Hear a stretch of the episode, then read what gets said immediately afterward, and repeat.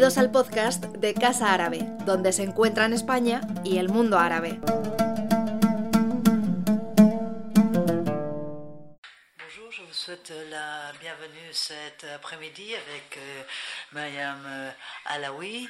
Nous avons la chance de pouvoir euh, dialoguer avec elle sur son premier roman. Ce premier roman, disais-je, dans le panorama ibérique. Et en tout premier lieu, j'aimerais bien remercier, la remercier parce que cette journée, nous la faisons Casa Arabe avec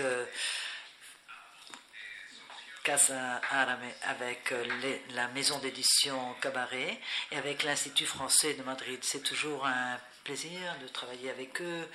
Cabaret Voltaire, en nous apportant des talents comme Leila Simani, Fatima Abbas et vous-même, tous traduits par Malika Vargan, qui est présente dans la salle d'ailleurs, et grâce aussi à l'élan de Miguel Lázaro, Marco Sébastien, entre autres et l'Institut français de Madrid aussi d'ailleurs, avec lequel nous collaborons d'une façon euh, régulière, et non seulement dans des activités littéraires, mais aussi dans des expositions, comme nous avons fait par exemple avec celle de André Lubaz il y a assez longtemps, ou cette journée, ces journées internationales genre et francophonie qui ont été tenues à Valladolid. Là, nous avons eu l'occasion aussi de collaborer avec eux grâce à Isabelle qui est présente ici avec nous en salle. J'aimerais juste vous dire que pour ceux qui le souhaitent, vous pouvez suivre cette réunion sur YouTube et à la fin de cette réunion aussi sur le canal de Casa Arabe toutes nos félicitations à Cabaret Voltaire parce que nous avons su que Annie Arnaud vient de recevoir le Nobel de littérature, le prix Nobel de littérature, et son autrice fait partie de votre acquis. Donc, euh, toutes nos félicitations, vraiment. Vous avez vu ceci et c'est la raison pour laquelle nous voulons nous féliciter. Vous avez trouvé des talents aussi comme Myriam Alaoui.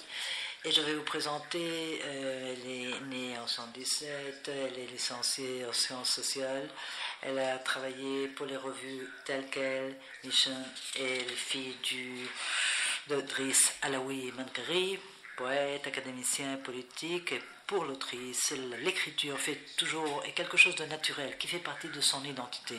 Son début littéraire, c'est-à-dire La vérité sort de la bouche du cheval, a été publié en France dans la très prestigieuse collection Blanche de Gallimard et elle a été, elle a fait partie, elle a aspiré au prix euh, Goncourt et au prix de Flore en 2018. Nous sommes enchantés d'avoir ici euh, Myriam et c'est une chance aussi d'avoir avec la journaliste Pepa Blanes, chef de culture de la Cadena Cell. Merci Pepa d'être ici avec nous cet après-midi. Je remercie aussi évidemment tous ceux qui sont venus et qui sont présents dans cette salle ce 6 octobre ici dans notre siège de Madrid. C'est un début littéraire qui nous raconte une histoire sans secret, sans jugement et qui a aussi une grande dose d'humour, vraiment. Nous voyons ici un Maroc amusant, un Maroc au bord des lignes rouges où il y a une énergie très très particulière et nous allons connaître une femme courageuse, optimiste, avec un esprit fort, Jémien qui nous décrit un, monde, le monde, euh, c'est-à-dire la vie qu'elle a, où elle a vécu, euh, avec, euh, et sa rencontre avec Chadlia, appelée Bouche de cheval, du cheval. Et je vais me taire pour donner la parole à Peppa, évidemment à Myriam. Eh bien, merci beaucoup. C'est un vrai plaisir d'être ici. Je remercie Cabaret Voltaire. Merci Myriam, parce que c'était un vrai plaisir. C'est ton premier roman. Et évidemment, euh, j'ai été enchantée, ce personnage m'a beaucoup, beaucoup plu. Tu nous disais que c'est la première fois que tu viens à Madrid. Alors, que penses-tu? C'est comment de présenter un roman dans tous les pays? Que vois-tu dans chaque pays? Quelles ont été les réactions quand tu as raconté ton personnage ici à Madrid? C'est je suis inquiète là. Alors, j'ai compris tout ce que vous avez dit. En fait, c'est assez bizarre parce que quand c'est académique, j'arrive à. Enfin, académique, c'est pas. Quand c'est euh, dit relativement lentement ou lu, je comprends. Mais dès qu'on passe à la partie verbale où ça va vite, ah, euh, vous m'avez perdu. Euh, alors, je pense qu'on a un petit. Comment est-ce que c'est passé être ici à Madrid, à notre pays, euh, exprimer votre personnage, votre livre dans, son, dans votre pays comme si ça passait la journée. Bah c'est à Malika, la traductrice, qu'il faut poser,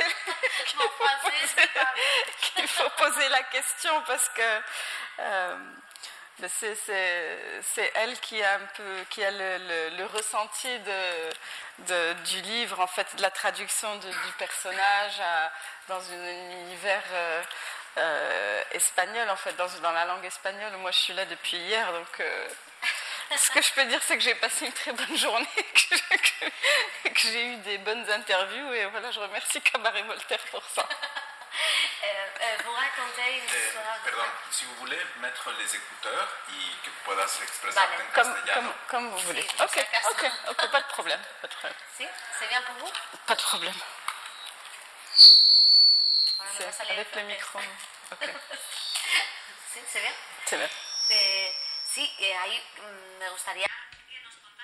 J'aimerais que tu nous racontes, dans ton roman, il y a un regard du Maroc un pays que peut-être euh, n'apparaît pas tellement dans la fiction. Alors, que voulais-tu dire dans ton... Tu voulais faire le portrait du Maroc avec ton personnage? C'est au contraire, je pense que c'est un, portrait très contemporain et réaliste de ce qui se passe. Donc, euh, je, euh, je ne sais pas s'il y a des auteurs, et probablement oui, peut-être qu'il y a des auteurs qui racontent euh, ce Maroc-là. On n'a peut-être pas l'habitude de le voir euh, en littérature francophone, mm. euh, mais j'ai l'impression que c'est assez, assez commun ce que j'ai, ce que j'ai décrit et, écrit. Et à travers des... Ah,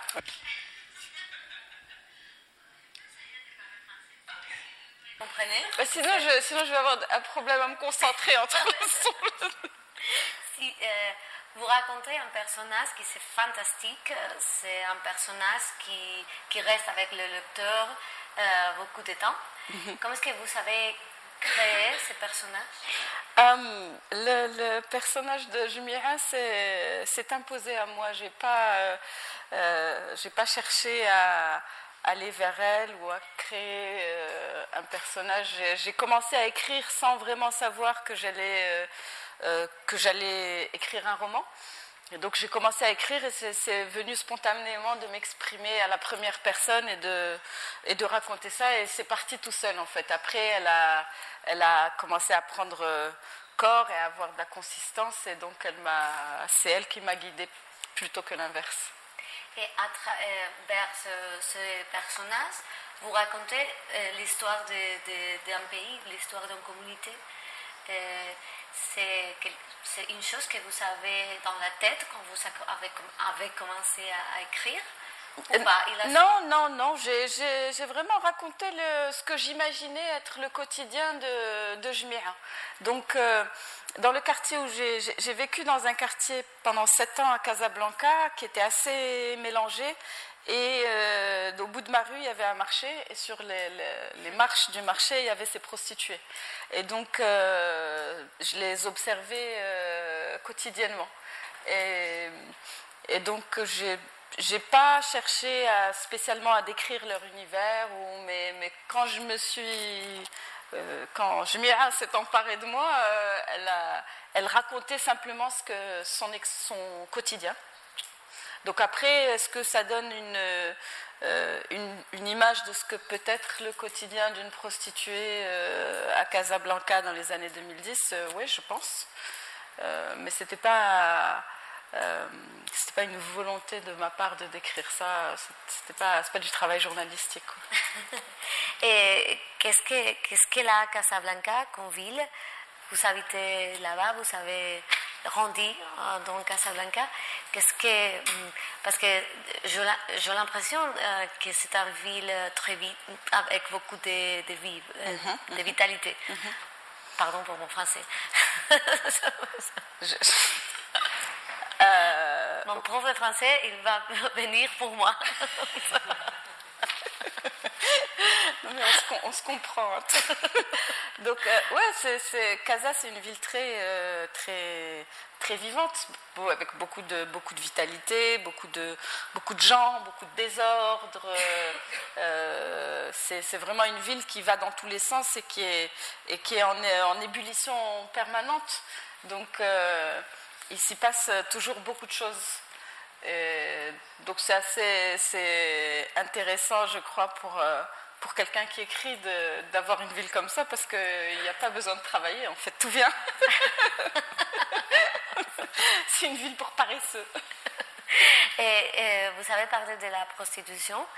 C'est une chose compliquée. Dans l'Espagne, il y a un, débat autour de ça. Et c'était très hum, arriesgado, c'est pas comment dire. Euh, risqué. De, de, parler dans, de, de la, le personnage principal du euh, roman qui était prostituée Non, non. non. pas du tout. Il n'y a, pas... Enfin, a, a pas de risque euh, à faire ça. Chez nous, il n'y a, pas de, a pas de débat. Il euh, n'y a pas de débat par rapport au fait que la, la prostitution doive ou pas être légalisée. C'est illégal je pense que ça va le rester pendant un moment. Mhm. Donc il euh, n'y a, pas de débat, mais il n'y a pas non plus de, risque à aborder, euh, à aborder ce sujet. C'est un sujet qui est... tout le monde sait que, tout le monde sait que, que, ça existe. Euh, je... non? Et puis aussi, le, le, roman est un roman qui a été écrit en français. Euh, qui est dans une maison, d'édition française. Donc quand il est arrivé au Maroc, il est arrivé euh, à travers, euh, après être passé par la France. Donc quand il est arrivé, il touche une toute petite, toute petite partie de la, de la population. C'est pas, il n'est pas traduit en, en darija, en arabe dialectal marocain. Donc c'est vraiment c'est Et pourquoi vous avez décidé en français? Euh, parce que c'est ma langue d'écriture. De, mhm. euh, J'ai étudié dans des écoles euh, françaises, donc c'est la langue dans laquelle je peux, je, m'exprime à l'écrit le, le, mieux, dans laquelle j'ai le plus de, j'ai le répertoire le plus large. Il y a une chose très intéressante dans les romans, qui est le langage que vous utilisez pour les personnages euh, principaux, parce que c'est un, un mhm. Et euh, pour traduire, je, crois qu'il a été un rôle euh, très difficile. Et comment est-ce que vous savez choisir ces langages, les, mots? Comment est-ce que vous savez développer tout, tout, tout ça? Bah, C'est de l'argot parce que c'est un langage de rue. C'est une mm. prostituée dont le, je sais pas, 80% du temps euh, se passe dans la rue, ou 70, ou je sais pas, en tout cas une partie importante de son temps se passe dans la rue, donc c'est vraiment un langage qui est, qui est, euh, c'est un langage parlé, assez cru, euh, c'est aussi des, mm, des femmes qui n'ont pas nécessairement beaucoup de vocabulaire. donc comment ça s'est passé? Ben, J'essayais de, de, de penser en arabe en me mhm. disant qu'est-ce que, quel type de dialogue elle pourrait avoir, qu'est-ce qu'elle, comment est-ce que euh, Jmira dirait telle chose à sa copine et comment sa copine répondrait. répondrait. Donc je pensais en arabe et j'écrivais en, en français. En français. je faisais de la traduction simultanée. Et c'est un portrait des, personnages féminins. féminins.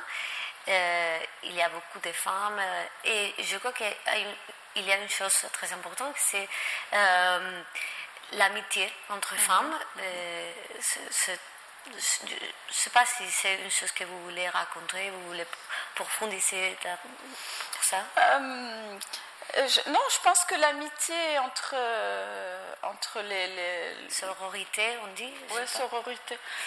L'amitié entre ces femmes-là, elle, euh, elle naît simplement du fait que c'est des êtres humains qui se côtoient tous les jours. c'est des collègues de, travail. Hmm. Donc, tout le monde avec ses collègues de travail a des amitiés et des inimités. Donc, c'est... Mais ils s'aident. Oui, mais elles cèdent comme on cède entre euh, êtres humains, c'est-à-dire que c'est mhm. pas euh, c'est pas spontané, c'est pas parce qu'elles sont prostituées qu'elles vont céder. Par exemple, euh, Jmira a des ennemis. Dans, dans, sa, dans, sa, communauté, elle a des gens qu'elle n'aime pas du tout, il y a des clans, elle a sa copine qui est très proche d'elle, qui elle est une vraie, est très solidaire mais elle est solidaire comme l'est une amie, pas comme l'est une amie prostituée. Je ne pense pas que ce soit euh, qu'on soit plus solidaire ou moins solidaire dans ce milieu. je ne crois pas. Et euh, je voulais parler, parler, aussi de Boca Caballo. Mhm. d'où vient, ce mot D'où vient ce mot? Ouais. ben, elle est, euh, elle a c'est une personne qui est, très, très, très mince, en fait, qui est très maigre et qui a une bouche euh, assez disproportionnée par rapport à son, euh, à son, à son corps. Et en fait, je, connais une, je connaissais à l'époque une, euh, une, jeune femme qui ressemblait à ça.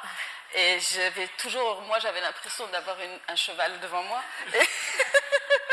Mais c'est pas, c'est pas mauvais, c'était juste, j'avais l'impression, c'était très comme un peu Fernandel, l'acteur, euh, ah l'acteur euh, français. Donc, euh, et en, au Maroc, on donne beaucoup de surnoms aux gens.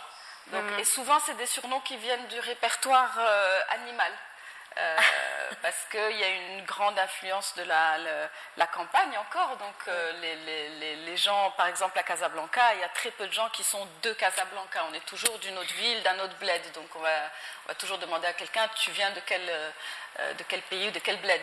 Et donc, donc il y a un répertoire animalier qui est très présent dans les surnoms. Et donc, euh, c'est venu naturellement. Je me suis dit, Jimira, si elle voit cette fille, elle va se dire que.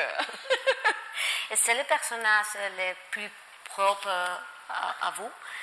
Parce que c'est une femme qui a étudié euh, euh au Maroc, qui a retourné, qui veut retrater aussi la rue, les prostitutions. Non, pas du tout, pas du tout, pas, pas, du tout. Moi, je suis, je suis née, j'ai grandi euh, au Maroc, donc je suis allée euh, euh, aux États-Unis. j'ai passé dix ans aux États-Unis, mais c'était récemment. Je viens de, je viens de rentrer des États-Unis, donc moi je suis, enfin, j'ai pas grandi à l'étranger, donc j'ai un référent, même si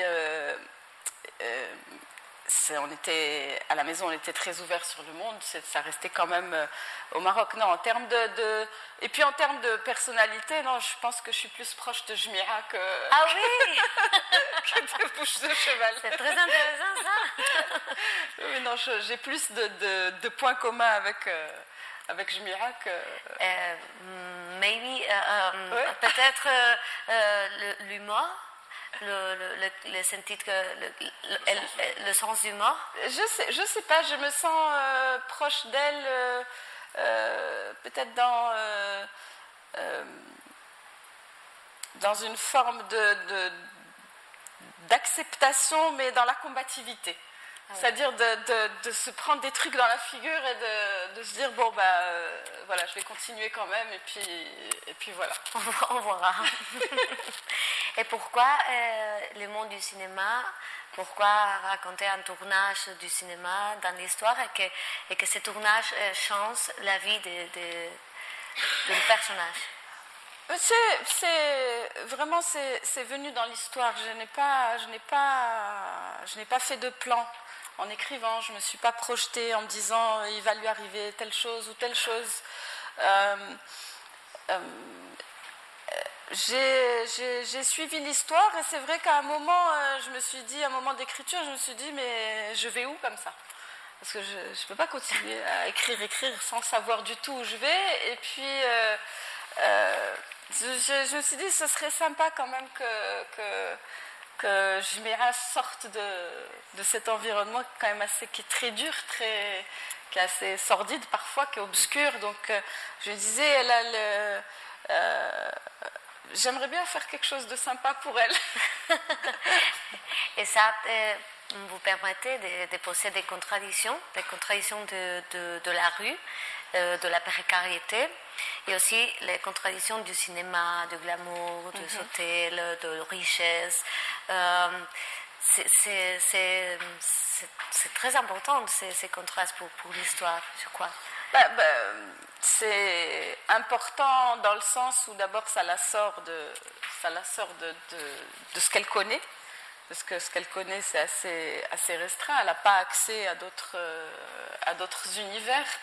Euh, mais moi, ce que j'ai, ce que aimé, c'est de la, de la voir évoluer justement euh, dans un univers où les gens ont plus de, plus de moyens euh, et, quelque part, elle les trouve un peu, un peu fous. leur, leur, le, mode de vie de ces gens-là, elle, elle elle le trouve un peu dingue, ça la dépasse. elle n'imagine pas, par exemple, que euh, on puisse euh, prendre une chambre d'hôtel à 120 euros ou 200 euros. Pour elle, c'est de, la, de la folie furieuse. Donc quand elle se retrouve dans la chambre, eh ben, euh, elle dort pas de la nuit parce que toutes les minutes comptent, il faut qu'elle profite de tout. Donc c'est... Je vous demandais que vous poussez ça parce que ces questions sont longues. Merci. Et, no, de hecho, eh, es curioso. En fait, c'est curieux parce que souvent, la protagoniste se dit si elle n'a pas assez d'argent pour faire un tournage, pourquoi est-ce qu'elle fait un film? C'est des phrases que disent tous ceux qui connaissent le film. Je me demande si la protagoniste a un bon sens que, normalement les gens du cinéma n'ont pas. Bah, le, le, je, je, crois que le bon sens, c'est quelque chose que tout le monde peut avoir. C'est pas réservé à, à, des gens qui ont étudié ou à des gens qui ont de l'argent. Le bon sens, on peut avoir quelqu'un qui n'a pas un rond, euh, qui n'a pas euh, euh, étudié, et pourtant qui a simplement la capacité de discerner ce qui est logique, ce qui se tient et ce qui ne se tient pas. Ça, c'est vrai. Et pourquoi Je peux remettre si tu veux. Vale. vale, gracias. Merci, c'est sympa. Parce que il fallait montrer un portrait, parce que le portrait, cette personne a un sens de l'humour important. Pourquoi est-ce que vous l'avez fait avec tellement de sens de l'humour? Euh, D'abord parce que c'est elle. Euh, son, ça fait partie de, son, de sa personnalité. Et puis, euh, euh, il y, a des, euh, y a des villes euh, qui ont un sens de l'humour, où les gens ont un sens de l'humour qui est peut-être plus prononcé que d'autres. Casablanca en fait partie. C'est une ville où il y a beaucoup de, beaucoup de répliques -hmm. très rapides. C'est-à-dire que les gens sont, sont très vifs. C'est une grande ville en fait. souvent dans les grandes villes, les gens vont plus vite. Euh, ils ont une pensée qui est assez euh, qui est accélérée. Donc euh, il y a un humour euh, casablancais et puis aussi, bah, elle c'est sa c'est sa personnalité. C'est peut-être aussi ce qui ce qui lui permet quelque part de, de, de se protéger en fait de de la, la violence. Euh, dans laquelle elle est au quotidien, parce que quand on, quand on se penche sur sa vie et qu'on voit en fait euh, euh, quand on sort de sa tête et qu'on voit sa vie dans, dans les faits, c'est une vie qui est dure. Euh, c'est très difficile, donc peut-être que elle, ça lui permet de, de se distancier, de se, de se, protéger, et puis voilà. Mais c'est vraiment c'est parce que c'est elle. et, et, puis il y a, euh, il y a une relation, euh, la, la novela habla también de la maternité. Et puis elle parle aussi de la, la maternité avec la fille de la protagoniste. Il y a trois générations de femmes chacune a sa vision. Je ne sais pas si la fille c'est le futur ou si aussi après il y a aussi le présent et le passé, mais à travers elle, on voit peut-être un changement de la maternité. Muy intenso. Je suis même pas sûre très intense. Alors, je vais répondre. si c'est à côté, c'est pas grave. Euh, ouais, il y a trois générations de, de, femmes. Il y a sa mère euh, et sa fille. Euh,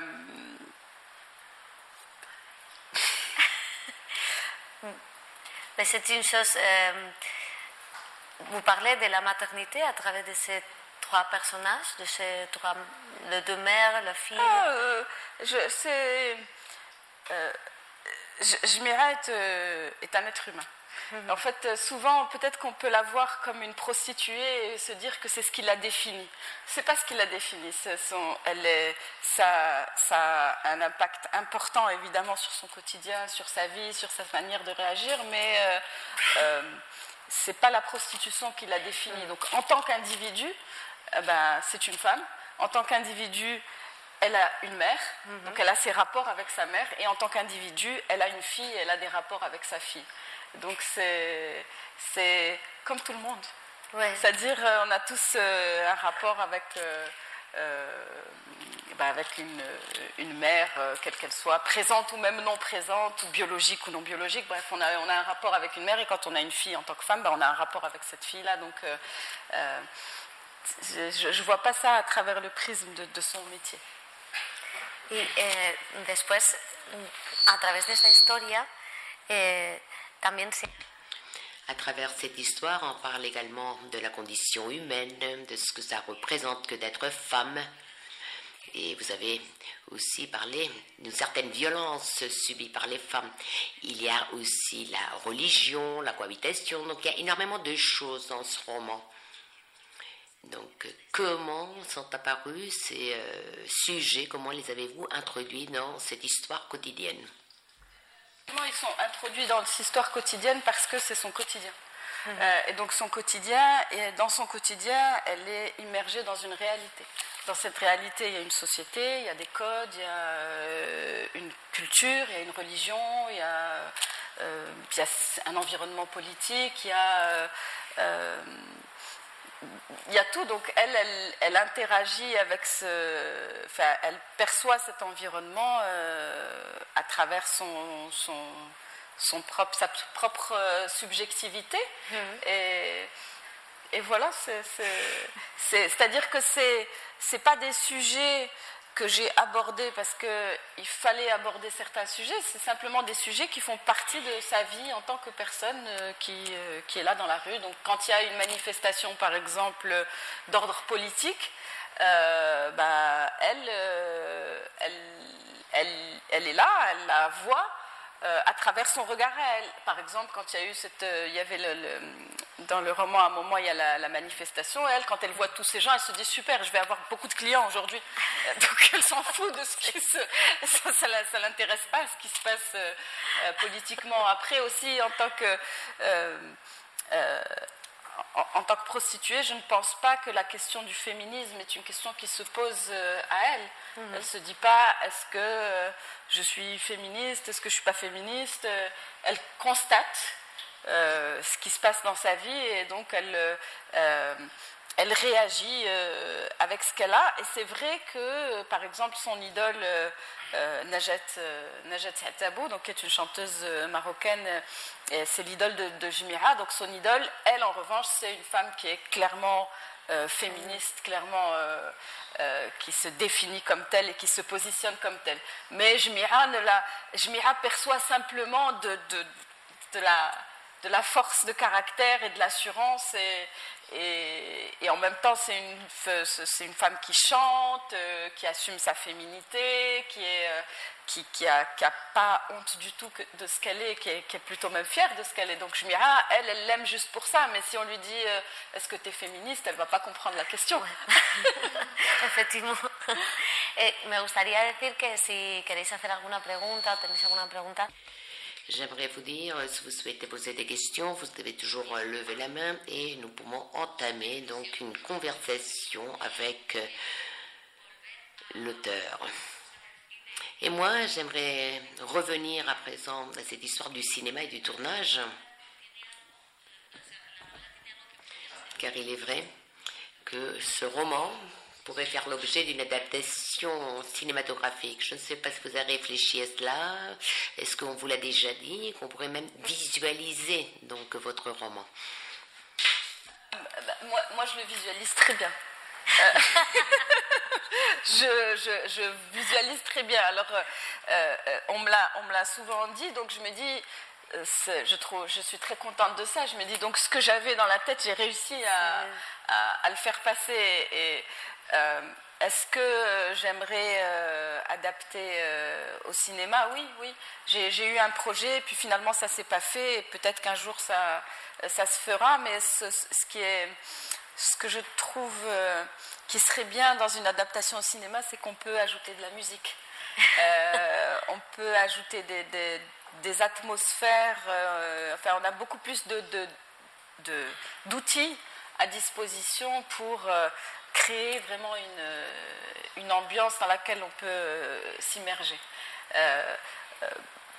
L'écriture aussi, c'est bien parce que ça permet aussi à chacun de, d'imaginer. Et moi, souvent, je suis déçue quand je vois un film parce que j'ai lu le livre et puis j'ai imaginé des choses et puis c'est pas du tout ce que j'ai imaginé et c'est et c'est frustrant. Donc peut-être que c'est bien, mais peut-être que c'est pas bien. je sais pas. Et eh, decías lo de la música.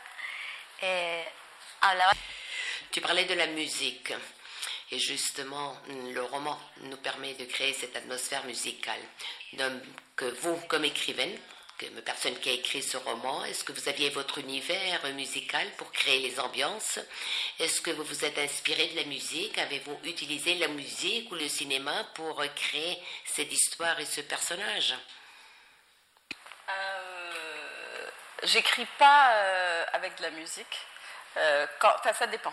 Si je suis euh, seule chez moi, je n'ai pas de musique, j'ai juste moi mon ordinateur. Par contre, si, euh, si j'écris dans un café, ça ne me dérange pas du tout d'avoir de la musique et des gens. En fait, je, ne, je me suis rendu compte que j'ai, j'oublie complètement tout ce qui se passe autour. donc je sais, j'oublie même qui je suis.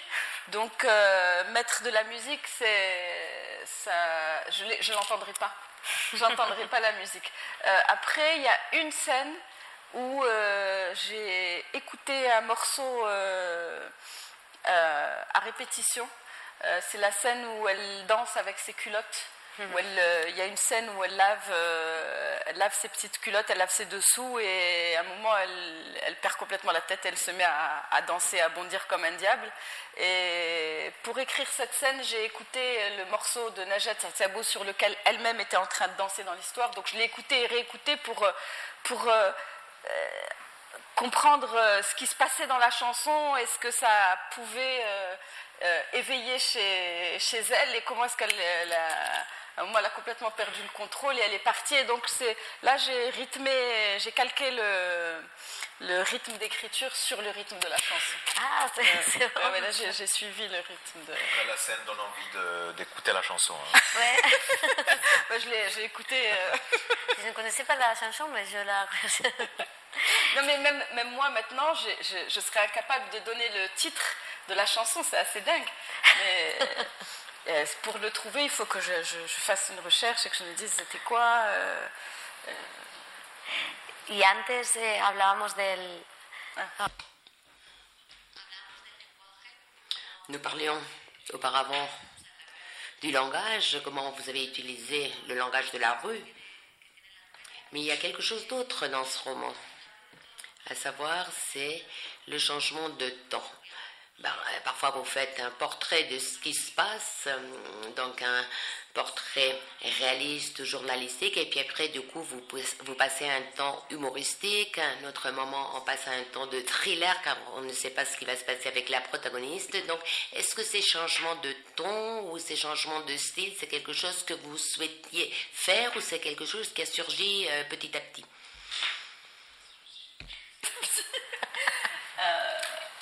Non, c'est venu avec avec l'histoire. Il y a des euh, euh,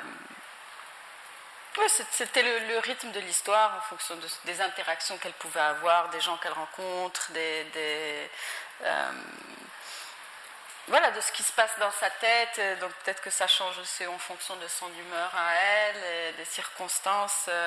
Mais je ne suis pas.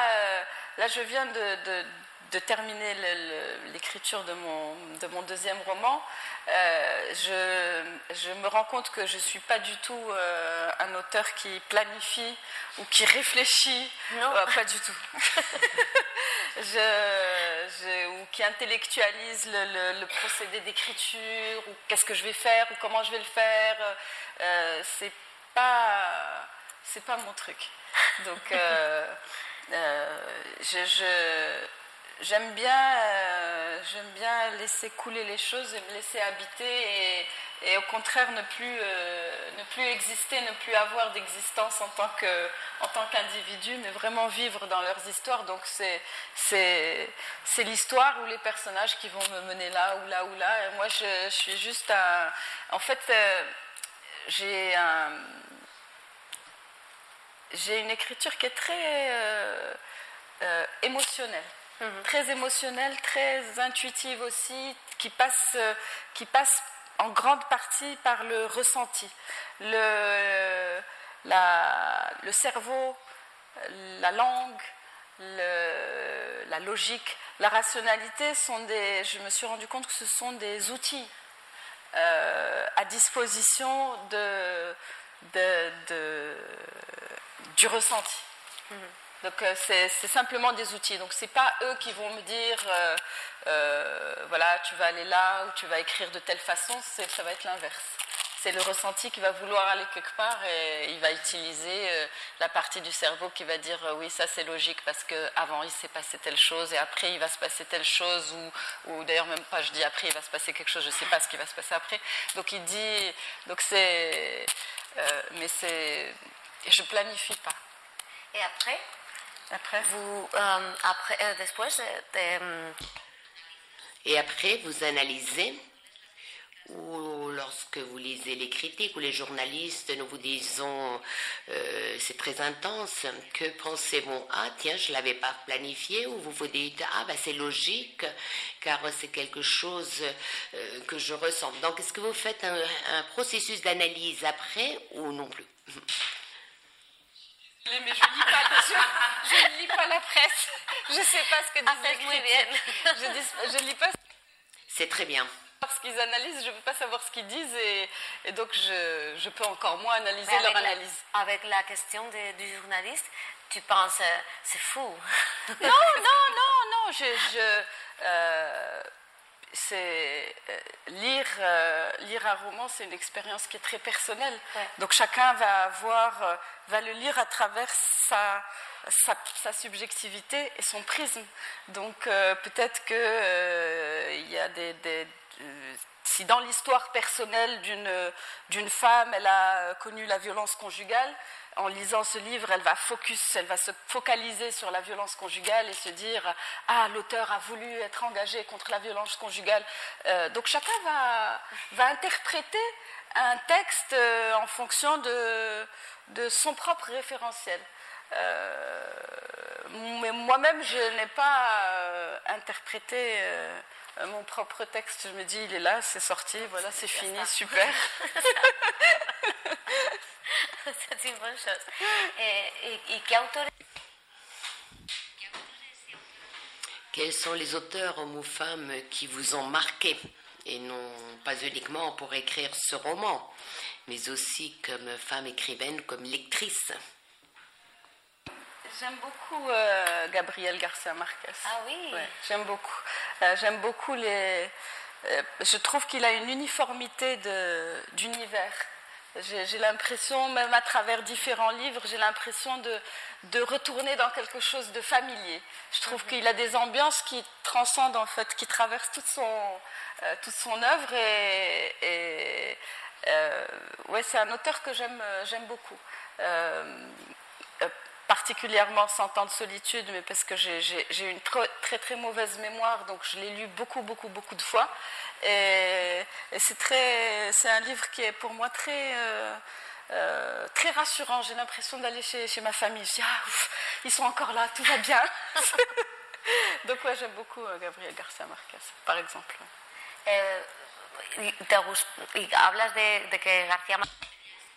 Et vous dites que García Márquez a créé cet univers qui est quasiment une famille. Là, nous savons que c'est votre premier roman. Nous savons maintenant que vous avez votre deuxième roman déjà écrit. Donc, est-ce que vous souhaiteriez aussi que votre œuvre euh, savoir euh, un univers propre et reconnaissable et que les lecteurs et lectrices se sentent comme en famille en vous lisant? Là, mon deuxième roman se passe à New York avec des Américains américains. c'est pas du tout, euh, c'est pas, c'est pas Casablanca. Maintenant, c'est vrai que euh, New York et Casa ont quand même beaucoup de, de similarités dans l'aspect un peu euh, chaotique, très dynamique, dans l'humour, le sens de la répartie, la, facilité avec laquelle on peut approcher quelqu'un. Mhm. Euh, à Casa comme à New York, on peut croiser quelqu'un dans la rue et lui dire alors ça va aujourd'hui? Ou là là je suis fatiguée moi aujourd'hui. Et toi comment ça se passe et la personne va répondre. C'est assez euh, c'est quelque chose que moi j'aime beaucoup. Donc peut-être qu'il y aura oui des des similarités, on va dire, dans le, dans le pas nécessairement dans l'écriture, parce que là, euh, euh, avec Jmira, c'était raconté à la première personne, et là, dans le deuxième, il y a un narrateur. Donc peut-être qu'il n'y aura pas nécessairement de similarité dans le style, mais dans le, la vitalité, le rythme, le, foisonnement de, de, de, de l'action, oui. Eh, eh, Et en lisant euh, la biographie de Gabaret Voltaire, d'après ce qui est écrit sur votre livre, vous dites que vous avez toujours considéré l'écriture comme une partie de votre identité. D'où est-ce que cela vient? Depuis quand vous avez envie d'écrire et de raconter des choses? Et qu'avez-vous écrit avant ce roman? Car je considère que vous avez dû écrire euh, des articles ou d'autres choses. Euh, euh, j'ai toujours su que j'allais écrire. C'est-à-dire que c'est quelque chose qui, je ne sais pas, peut-être quand j'ai appris à lire et à écrire, euh, je me souviens qu'à l'école, on écrivait, on devait écrire des petites histoires, inventer des petites histoires ou écrire des, rédactions, et que c'est un exercice que j'aimais bien faire. donc et je ne sais pas pourquoi euh, j'ai toujours su que j'allais écrire. Je ne sais pas. Euh, c'est juste comme ça. Et j'écrivais euh, quand j'étais. J'ai jamais écrit d'autres romans, donc c'est vraiment mon, premier roman. j'écrivais des, des, poèmes quand j'étais. souvent, c'est quand j'étais amoureuse et triste. Alors ça, oh là là, ça allait dans tous les sens. Amoureuse et triste, j'écris très très bien. Euh, euh, mais voilà, c'était plus de, la poésie pour moi. Ah, d'accord. C'est intéressant de lire ces poèmes. Et c'est tout. Je ne sais pas s'il y a quelqu'un qui souhaite euh, poser des questions. Puisque vous êtes ici, profitez, vous pouvez lever la main et poser des questions. Le micro, s'il vous plaît, oui.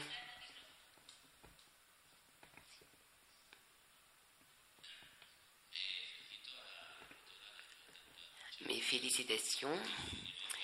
J'ai beaucoup aimé vous écouter. J'avais lu le livre et c'est un roman vraiment très intéressant. Voilà quelle est ma question.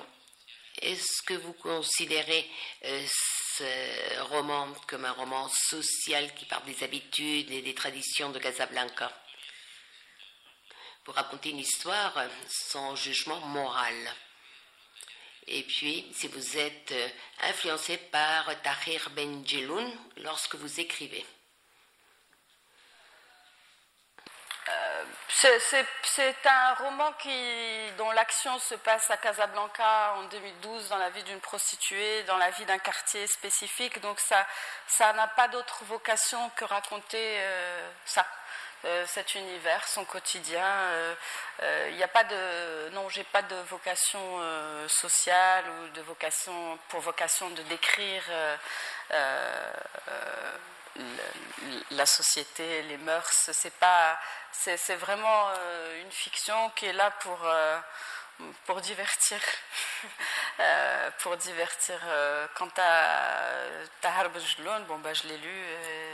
Et, et voilà, j'ai pas d'influence particulière.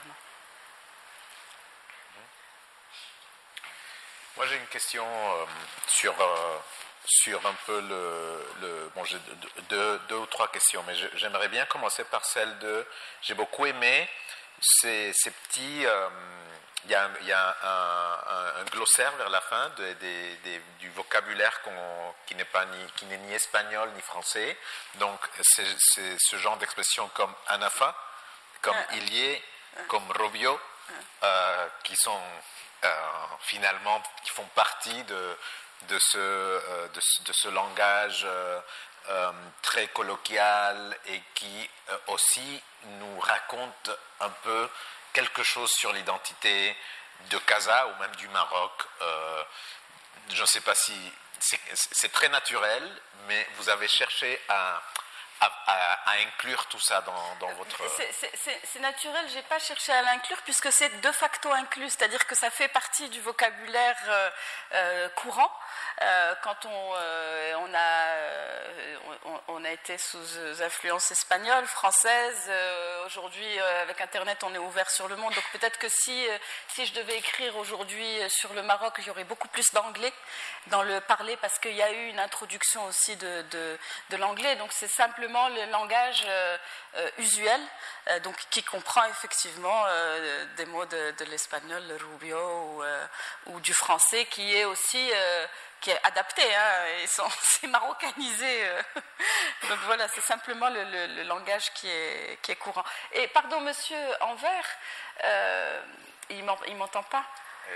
El señor. José Luis. Eh, te, están, te, van a responder aparte de tu pregunta. Oui, mais j'ai une autre.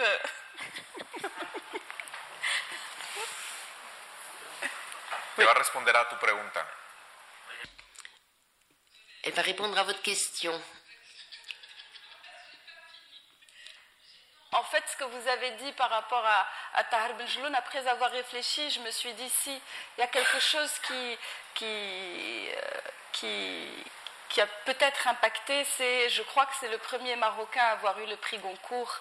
C'est quand même un prix qui est très prestigieux et qui, et, voilà, on se dit tiens, un Marocain a eu ce prix-là et c'est vrai qu'il y, y a, la possibilité de s'identifier peut-être à, des choses, euh, à, avoir un référentiel alors qu'on l'avait pas avant.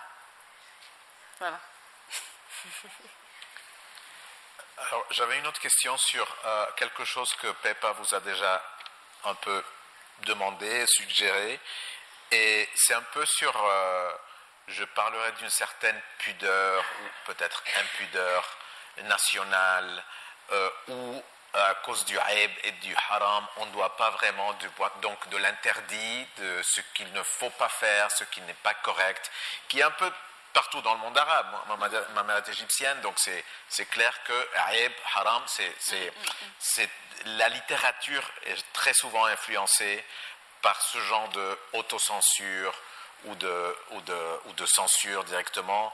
Donc, euh, vous avez déjà parlé du fait que, euh, parce que le roman a été écrit en français ou publié en France d'abord, donc ce genre de filtres sont moins euh, stricts, mais je pense qu'on trouve que, que, que, que Jmia est très bien dans sa peau elle s'exprime euh, comme elle veut, elle insulte euh, à droite et à gauche, et elle vit avec euh, sa voisine qui lit le Coran. mais en même temps, il y a toujours un peu cet effet de pudeur nationale. Comment tu dis ça? On n'a pas ce genre de choses chez nous. Donc, c'est peut-être un, effort de, euh, pas de votre part, mais, mais c'est quand même dans le peut-être le panorama littéraire sur le Maroc ou sur Casablanca, c'est quand même un peu euh, de l'aventure un peu Ah, je, ne me sens pas, euh, je ne me sens pas contrainte en fait. Je, je sens pas, en tant que personne, je, je sens pas que euh, je dois faire attention à attention ce sujet. Il faut pas en parler. Ce sujet-là, c'est c'est chouma, c'est-à-dire c'est honteux ou c'est haram, c'est interdit. En tant que personne, je ne me sens pas du tout concernée par euh, euh, par ces problématiques. Donc ça, c'est c'est moi en tant qu'auteur. Donc je me suis pas dit euh, ah là là, je vais écrire quelque chose sur la prostitution. Là, mon Dieu, voilà. Et euh, Jmira, euh, bah, elle, elle est, elle, elle a rien à perdre. Donc euh, évidemment, le- le- le- elle va pas soigner son langage parce que personne n'attend d'elle qu'elle ait un langage soigné ou, des idées qui soient euh, comment dire, socialement acceptables. Elle est déjà dans une catégorie de gens qui sont hors, hors caste, on va dire. Donc elle n'a rien à perdre elle s'exprime comme elle veut sur justement ce qu'elle veut. Et si- S'il y a peut-être un des, rares avantages à sa condition, c'est de pouvoir euh, ben, euh, boire euh, et, jurer et, s'habiller comme elle veut. De toute façon, elle ne peut pas être jugée plus gravement que ce que- ce qu'elle ne l'est déjà. J'avais une troisième question sur un personnage qui, euh, même si ce n'est pas un personnage euh, très, euh, très présent, voire même un personnage un peu absent parce qu'elle ne parle pas trop, elle ne dit pas grand-chose, c'est Halima, non?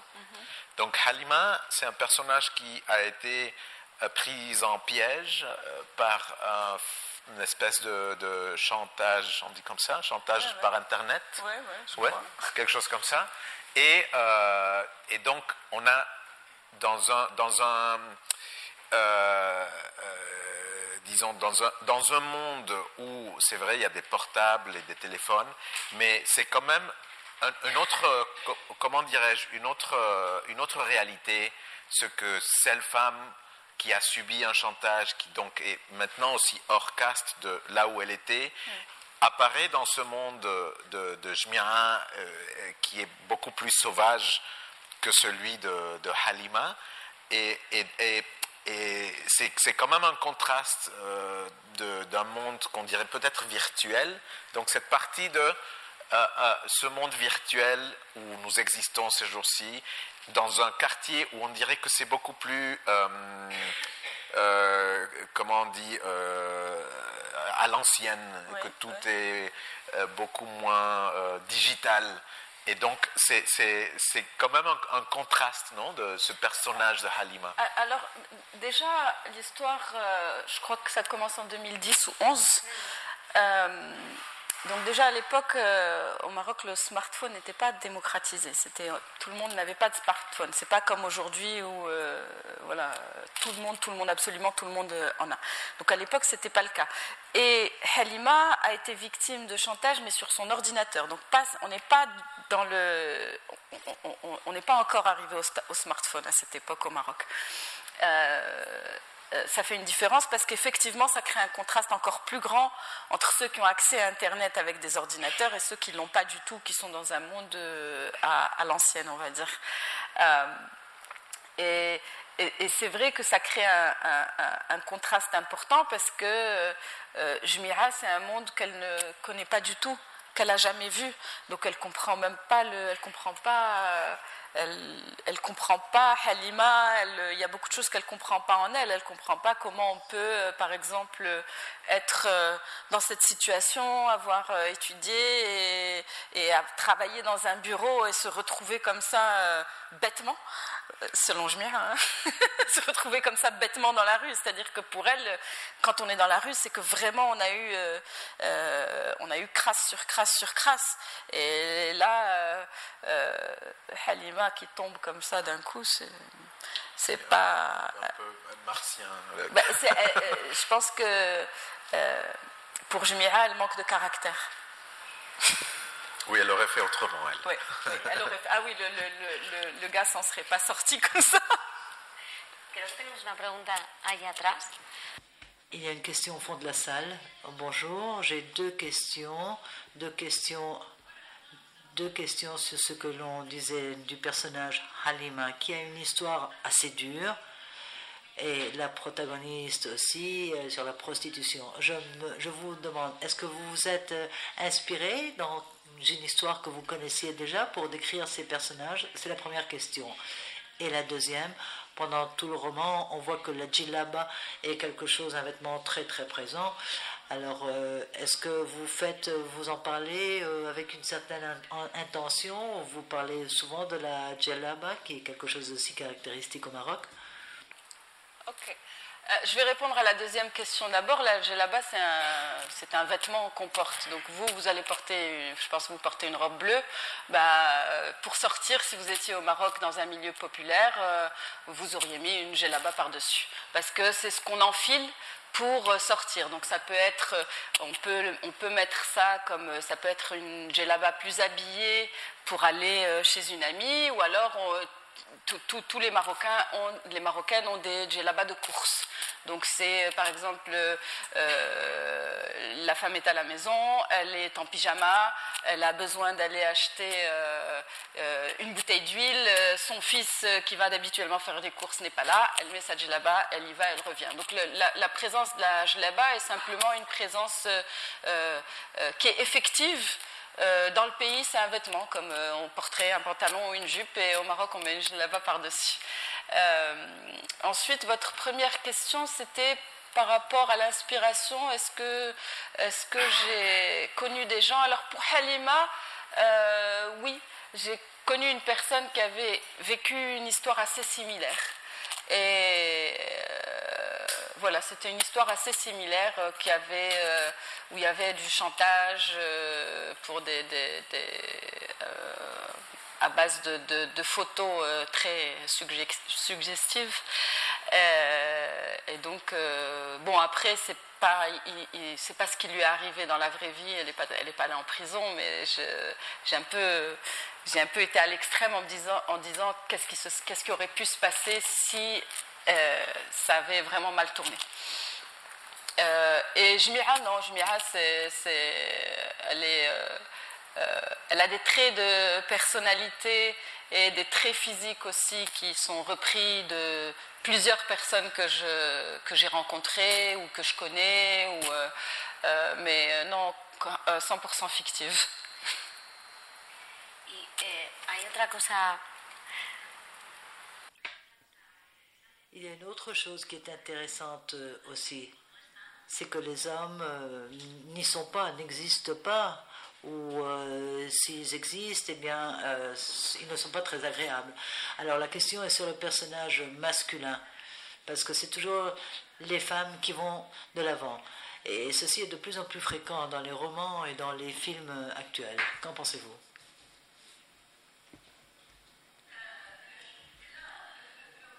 Très actuel. Il a été écrit il y a, dix ans. Donc déjà, c'est ce qui se passe aujourd'hui avec tous les mouvements euh, euh, féministes. On n'était pas à l'époque, on n'était pas encore là. Euh, maintenant, c'est raconté du, point de vue d'une femme qui vit dans un environnement où les hommes sont quand même très brutaux. elle, elle, vit de prostitution, donc c'est des hommes qui viennent vers elle. Donc un homme déjà qui va euh, vers une prostituée, euh, euh, ça dit déjà quelque chose de, qui il est, de comment il est dans, dans sa vie et de comment est-ce qu'il considère la femme ou la prostituée. Donc forcément, dans, dans, le roman, les hommes qu'elle rencontre ne sont pas des hommes qui sont particulièrement bienveillants, on va dire. Euh, mais voilà, c'est parce que c'est parce que c'est écrit de sa perspective à elle. Donc, euh, euh, son mari est parti. C'est à cause de lui qu'elle s'est retrouvée qu'elle s'est prostituée initialement, donc après il est parti, il l'a abandonné, puis il a voulu divorcer, il lui a menti, et il s'est remarié. Donc son histoire personnelle avec, les hommes est, difficile. Euh, et c'est peut-être pour ça qu'ils ont ce rôle, mais c'est tout. Pas grand-chose de son père, non? Euh, non, voilà, son père travaillait euh, et puis il est décédé. Et puis voilà, quoi, il n'y a pas de, a pas d'embrouille. C'est tout.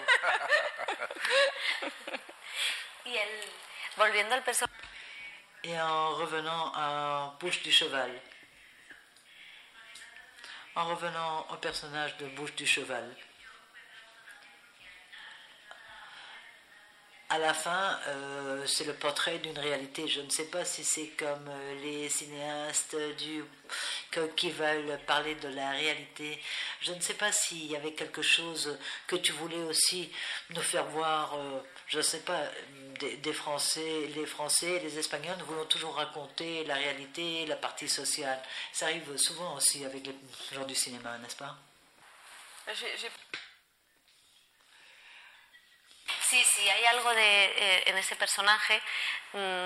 De. Alors si euh, vous savez, il y a des gens qui font du cinéma, qui vivent et qui vivent dans les grandes villes et qui font du cinéma et qui veulent sauver les personnages qui ont une situation précaire comme le vôtre.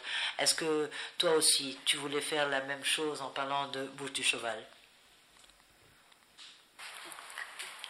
Non, j'ai pas, non, pas cherché à sauver. Euh, enfin, j'ai en tant, en tant qu'auteur, oui, je voulais sauver Jmira parce que je l'aime beaucoup. Donc, euh, j'avais le, voilà, j'avais le pouvoir de, de, faire quelque chose euh, de, de, de, bien pour elle. Donc, je, je l'ai fait, mais et j'ai c'est passé par le cinéma parce que ça me semblait être quelque chose de qui pouvait arriver.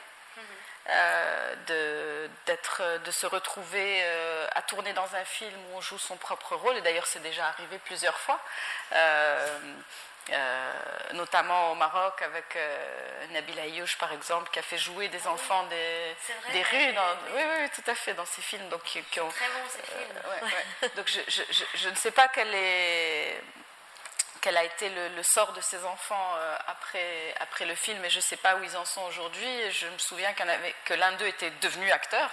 Euh, donc, euh, donc c'est des choses qui sont possibles.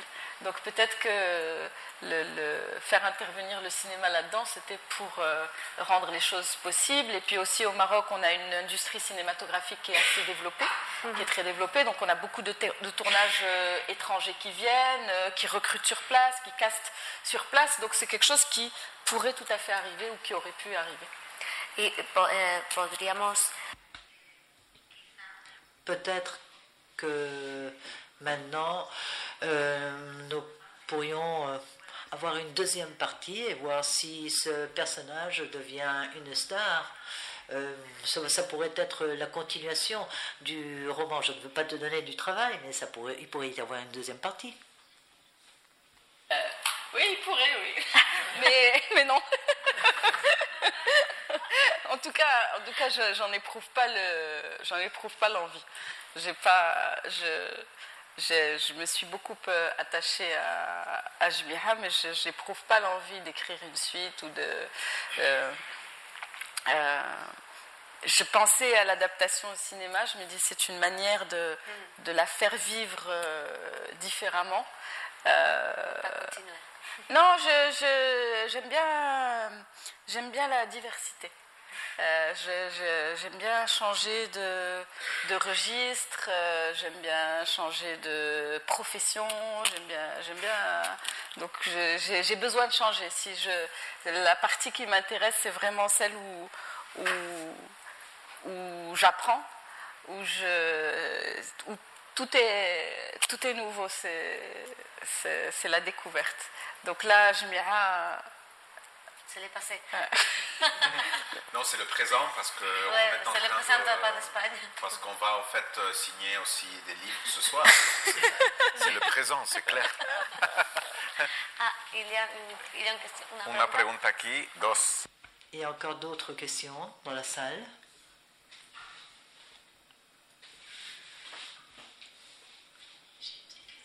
Le, le, titre, parce qu'au final, euh, la vérité sort de la bouche du cheval. Et euh, tout au long de la lecture, moi, j'avais l'impression que la vérité, elle sortait de la bouche de Shmiha et, pas forcément de, bouche de cheval, justement. Euh, pourquoi vous avez au final donné ce titre et quelle est, quelle est-elle cette vérité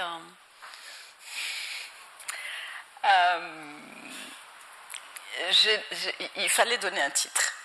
Donc voilà, il faut donner un titre. Ça, c'est la, ça, c'est le, le, la, la, question. Voilà, c'est la, première des choses. Euh, ensuite, il y avait euh, Bouche de cheval et Bouche de cheval, ça résonnait. Euh, je sais pas, je, sais, je trouvais que avec le proverbe la vérité sort de la bouche des enfants, je ne sais pas, ça a fait quelque chose. Et, c'est vrai que Jmira dit plus de vérité que, que bouche de cheval, c'est vrai. Euh, peut-être après, euh, après, je peux inventer une histoire. Hein. je peux vous dire que j'ai donné ce titre parce que, en fait, bouche de cheval a vu à travers Jmira, elle a vu la vérité qu'il y avait en Jmira et l'essence. Et donc, à partir de là, j'ai dit que la vérité sortait de la bouche du cheval parce qu'elle a su voir en Jmira ce qu'elle était réellement. Voilà, mais c'est pas vrai. Votre franchise et pas forcément intellectualisée. Merci. Merci à vous. Y a-t-il d'autres questions? J'ai pas encore lu, lu, le livre et j'étais, je pensais un peu à la question de la langue. Vous appartenez à une grande culture euh, arabe et vous écrivez en français. Euh, je viens de finir le livre de Leila Slimani, euh, L'odeur des fleurs de la nuit. Et à un moment donné, elle parle de cette appartenance floue entre deux cultures qui lui posent des problèmes. Et à un moment donné, elle parle même de sentir une certaine trahison d'écrire en français euh, à sa propre culture. Alors je me demandais si pour vous, ça a posé un problème ce choix ou c'est tout naturellement de, l'avoir écrit en français au lieu de, l'avoir écrit en arabe? Dans le, livre de Leila Slibali, le, les personnages sont franco-marocains. Donc, euh, ils peuvent peut-être éprouver ce sentiment de trahison parce qu'ils ont euh, une double euh, appartenance génétique et culturelle, évidemment, à, une communauté. Donc, peut-être que, qu'elle peut ressentir cette trahison parce qu'elle est d'un côté et de l'autre. Moi, je suis marocaine. j'ai je me sens pas, je ne vois pas ce que la trahison a à voir avec le fait que je m'exprime en, français, en anglais ou en arabe. la langue est un, est un moyen de, de communiquer. Euh, dans le cadre d'un roman, c'est un moyen de raconter une histoire. Euh, je ne vois pas quel rapport la trahison a à voir là-dedans. Oui, oui livre, justement, elle parle, euh, c'est elle qui parle. C'est pas un personnage qui parle, c'est elle. C'est elle. Et bon, c'est son ressenti. Je me demandais, je dis pas que ce soit une trahison, mais, euh, mais, elle, ça, la travaille. mais je pense que c'est le. Il y a une, une narratrice, je crois, dans le livre. C'est elle. Je ne pense pas. Non, je, pense narratrice. je ne, je ne crois pas. elle parle de sa division interne. Je, je, ce n'est pas. Euh, c'est après, c'est à Leila Slimani qu'il faudra poser cette question, mais d'après moi, euh, ce n'est pas une autobiographie. Donc à partir du moment où ce n'est pas une autobiographie, même s'il y a des éléments autobiographiques, la narratrice n'est certainement pas Leila Slimani. C'est-à-dire que moi, je n'arrive, je ne peux pas me. Je, les ai lus, j'ai lu le, le, tome 1 et le tome 2, je ne me dis pas c'est Leila qui parle. C'est une narratrice. Et donc euh, après, la narratrice, après, la narratrice éprouve peut-être ce sentiment de trahison. Euh, et quant à ce que Leila en pense, je ne sais pas.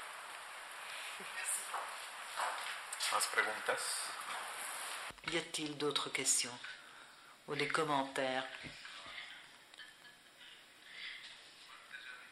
Question sur le corps. Euh, on, on la voit au moins on, l'a décrit comme étant une, jeune femme quand elle s'est mariée, elle était amoureuse, c'était une, vraie beauté, il avait un, ventre plat, blablabla. Bla, bla. Uh-huh. et après, euh, même sa mère lui, lui fait des remarques. Euh, est-ce qu'elle est, à l'aise avec son corps euh, Comment, quelle est votre, disons, appréciation ou esthétique ou voire même quel est le, barème pour, pour, ça? Alors, ce qui est assez surprenant dans ce que vous dites, c'est que Jmira n'a pas du tout le ventre plat et elle l'a jamais eu. Alors, quand elle était jeune, au moins. Non, non, elle dit, ah, elle, dit, quand j'étais jeune, j'étais très belle. Mais elle, très belle, c'est belle. C'est très pleine. Donc, euh, donc euh, elle, elle a toujours, elle, elle s'est sentie belle, mais euh, elle a toujours été très ronde. Elle n'a jamais eu le ventre plat. Elle a toujours eu des seins, des fesses. Après, c'est vrai qu'elle a pris du poids. Et donc, quand on est déjà pas mal enrobé et qu'on rajoute du poids et qu'en plus on a une hygiène de vie qui n'est pas tout à fait bonne, donc où elle boit beaucoup, elle prend aussi un peu de cachet, elle veille, et, elle a un accident aussi qui l'immobilise et qui, lui fait prendre encore des kilos. Là, c'est vrai qu'elle s'aime pas beaucoup. Mais, mais euh, non, c'est quelqu'un qui s'aime avec, avec beaucoup de kilos. Donc, euh, dans le, sa beauté à elle, son référent de beauté, c'est une beauté. Euh, et l'homme qu'elle aime est aussi pas mal. Alors, ben oui, oui, oui, oui, lui aussi, il est, bah, selon elle, c'est un homme. Quoi. Donc il a une moustache, il a un gros ventre, il est un peu brut, un peu brutal aussi. C'est ce qui fait la, ce qui définit sa, sa virilité. D'après Jmia, évidemment. voilà. pues muy bien, Pepa. Bon, Pepa, eh bien, euh, si tu n'as rien à ajouter, tout simplement, je voudrais remercier encore une fois ceux qui ont rendu possible cette présentation, comme Voltaire, Institut français de Madrid, à vous, à vous tous qui êtes ici présents, à Pepa Blanes qui a fait cette interview. Ça a été un vrai plaisir. Et remercie aussi évidemment à Myriam Alaoui d'avoir écrit ce roman et de nous avoir raconté toutes ces histoires, nous avoir raconté ce personnage, cette société, cette société qui nous fascine et pour ceux qui n'ont pas lu le livre, le moment est venu d'acheter son livre à la sortie. Et Myriam, évidemment, peut vous dédicacer les livres. Por supuesto, ceux qui l'ont traduit. Évidemment, merci à vous aussi, merci aux interprètes, merci pour les interprètes, et euh, sans plus qui nous aident aussi à cette compréhension et qui sont indispensable pour euh, faire un lien entre les deux langues. Merci, merci encore, merci Malika et à tous ceux qui ont fait cette euh, soirée possible. À très bientôt.